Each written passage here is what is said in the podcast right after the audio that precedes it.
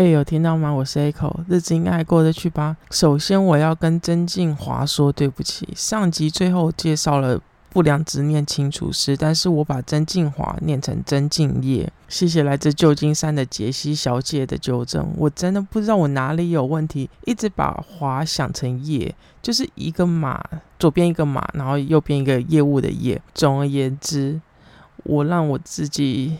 错字罚写三遍，希望曾静华可以原谅我。虽然我想他根本不会知道，但是有错就认，我绝对不会说是因为我喝醉断片，所以把曾静华名字念错。忍不住就是想要吐槽，诶，真的不要什么事情都拿喝醉断片当借口。就真的很想问那些喝醉断片做错事的人：你们人生喝醉几次啊？又断片几次呢？做错事就做错事嘛，干嘛拿喝醉断片当借口？好像自己都不用负责一样。人生好像很简单，算了算了，不要讲这种让人不开心的事情，来讲我最近疯的事情。最近我每天都忙着看篮球比赛，其实也不是只有最近才看篮球比赛，只是适逢季后赛期间嘛，外加上 NBA 和 P League 都进入到冠军赛，搞得我早上看 NBA，晚上看 P League。NBA 今年热火从挑战赛开始打起，居然一路打败东区第一种子公路、第五种子尼克、第二种子塞尔提克。就这样一路闯进总冠军赛。总冠军赛面对的是西区第一种子金块队。虽然说第一场他输了，但是在第二场在金块家里面就拿下了一胜。但没有想到回到自己家中反而连丢两胜，所以现在是一胜三败落后金块中。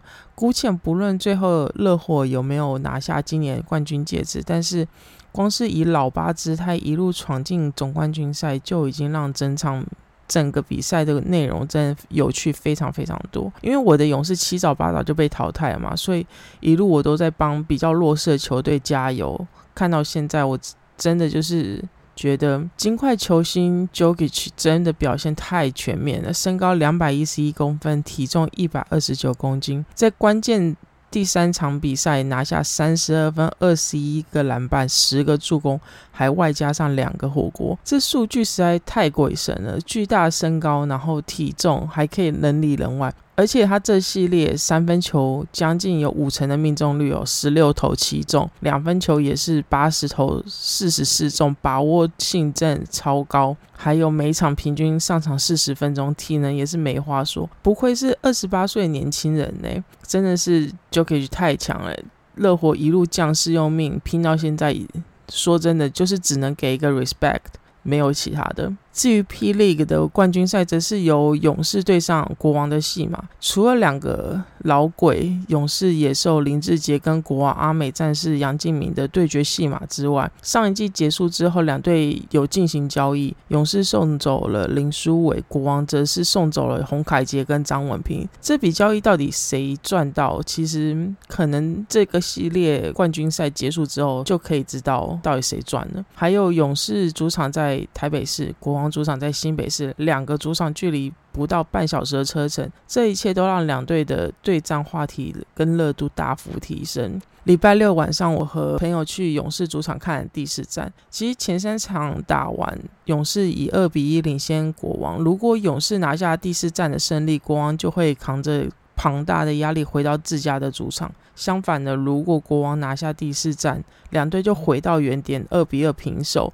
那这样子就表示国王重新把主场优势抢回来，等于两队要进行三战两胜的赛制。比赛最终是由国王拿下胜利，所以台湾时间礼拜一就会回到原点，两队要在五天内进行三场比赛，先拿下两胜的球队就可以得到最后的总冠军。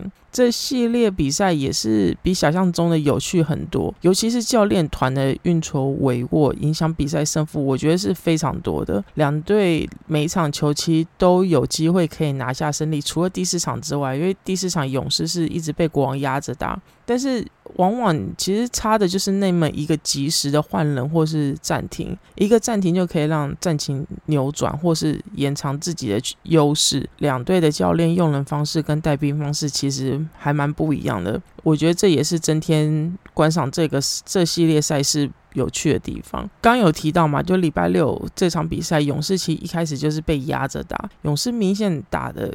就是绑手绑脚，从开赛就开始绑手绑脚，而且对于裁判吹判的尺度感到非常不满意，所以最后还动了气。下半场第四节的时候，打很闷的勇士杨将辛特利在上篮的时候踩到国王球员的脚，脚扭到之后，整个脾气大爆发，和裁判抱怨之后，被吹了一个技术犯规。在板凳席上的林志杰罕见的也动怒，对裁判大吼，结果当然也是得到一个踢。其实林志杰会生气。这点真的让我们还蛮惊讶的，因为在我印象中，林志杰控制脾气的能力其实算是蛮好的，在场上真的非常少看到他会对裁判抱怨吹判的尺度啊。或是抱怨其他的事情，大部分的时候他都是非常专注在球场上。只有当他投进一个关键球的时候，他才会振臂吼叫的方式，用这个方式去发泄他的情绪。可能因为是这样子，也有可能是林志杰版，就是勇士的精神领袖。总而言之，林志杰暴气外加被吹踢之后，场边勇士的观众也按耐不住，开始鼓噪。还有人开始丢下保特瓶之类的东西。其实这个新闻真的母汤啊，因为我记得很很久之前我看过一场球赛，然后因为那场比赛也是张力非常大，结果就有观众不爽乱扔东西，还不小心打伤到球员，最后连比赛都没办法进行下去。套句陈紫薇的说法。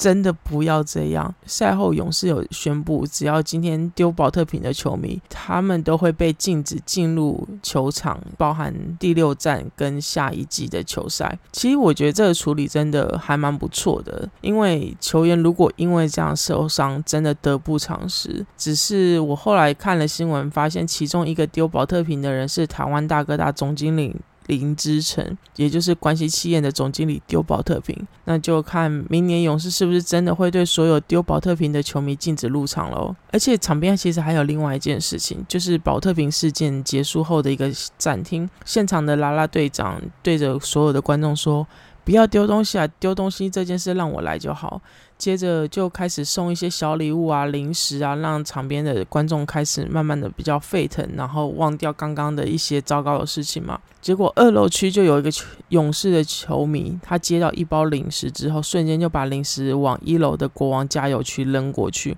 并且直接命中一名国王的球员，所以国王球迷那一区就瞬间爆气，转头对着丢零食的那一区大骂。就在两边即将擦枪走火的时候，另外一名拉拉。大队长不知道从哪里冒出来，立刻无止境的对国王球迷说抱歉。一名国王女球迷对着拉拉队长破口大骂，到我坐到三楼都可以听到她的声音。要知道现场其实真超级吵，这样还可以听到那名女球迷破口大骂的声音，就知道她有多火大。尽管如此，拉拉队长还是拼命的说抱歉。如果我看到她，我一定会跟她说一声辛苦了，真的超级辛苦，要压制这种情绪。总而言之，礼拜六晚上看了一场激情四射的比赛，真的是非常有趣啦。是说，其实我已经很久没有进到球场去看篮球比赛了。上一次看球都不知道什么时候。去年回台湾的时候，本来是有机会要进球场看比赛，而且球票都买了，但是就在球赛的前几天，因为家里出了一些状况，所以就只好含泪退票。这次终于有机会可以进到勇士的主场去看勇士的比赛，也算是了了一个心愿呐。勇士的主场是在和平篮球馆，我第一次去看这个球场的比赛，视野跟空间规划，我我觉得是还蛮好的，但比较可惜的是。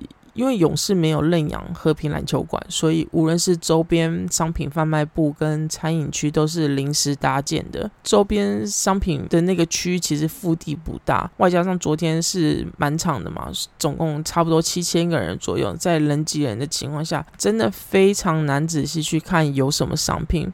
就算想要好好买也没有办法，餐饮又是零食摊的关系，所以东西也全都不是现做的。像礼拜六就买了炸鸡，但是因为表皮就放太久，所以变得有点湿软。我觉得这是还蛮可惜的部分啊，因为我朋友是有吃过那家炸鸡店，然后他就说那家炸鸡其实是非常好吃，而且皮是脆脆的，但是我们吃到的是湿软的。这真的很可惜。其实职业球队真的还是需要有一个真正属于自己的球场啦，这样才可以让整个观众观赏体验去提升另外一个层次。最后来说一下这礼拜看的一部 Netflix 的影集《夫吧》（F U B A R）。其实这部片没有中文译名，没有中文译名真蛮少见的，但是这部片在几乎世界各地都是叫福巴，就是没有任何当地的语言的译名。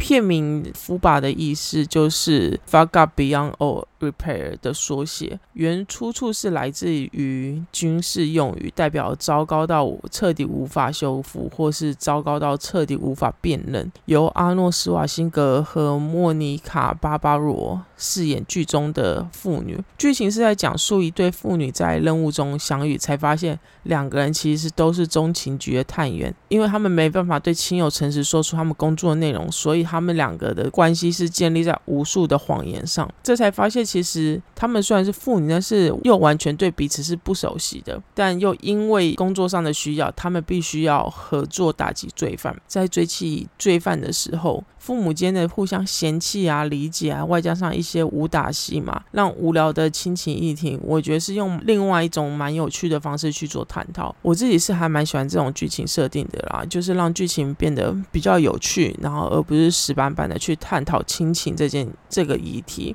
当然，这部剧有非常非常多的 bugs，比如说明明追妻的人是罪大恶极，但是 CIA 当局对一些场面的人力安排是异常的不合理，就只派两个人或者四个人就去现场去抓坏人，我觉得超不合理的啊。然后另外一个部分是。因为这部片其实主要是讲亲情嘛，所以阿诺就必须要一直讲话。我记得我很久以前看到他出演动作片，他虽然也有一些对白，但是大部分的对白都是打斗时的对白，或是在跟自己的队友间的对白，所以那种对白就没有太多的感情植入。但但这部片他很多时候是需要对他老婆跟女儿讲话，我觉得这样的安排反而让阿诺的弱点被凸显。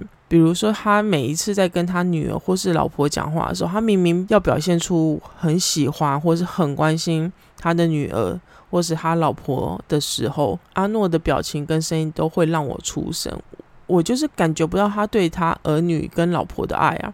基于我还是还蛮喜欢整部剧的设定啦，毕竟父女两人同时出任务这样子的剧情设定其实还蛮少见的。那撇开阿诺感情表达的方式，还有 CIA 安排能力的问题，我觉得这部片是还蛮可以轻松看，而且是可以拿来杀时间的片。好啦，今天就讲到这边，如果有任何想法建议，可以留言和或是私讯和我说。谢谢大家，下次聊，拜拜。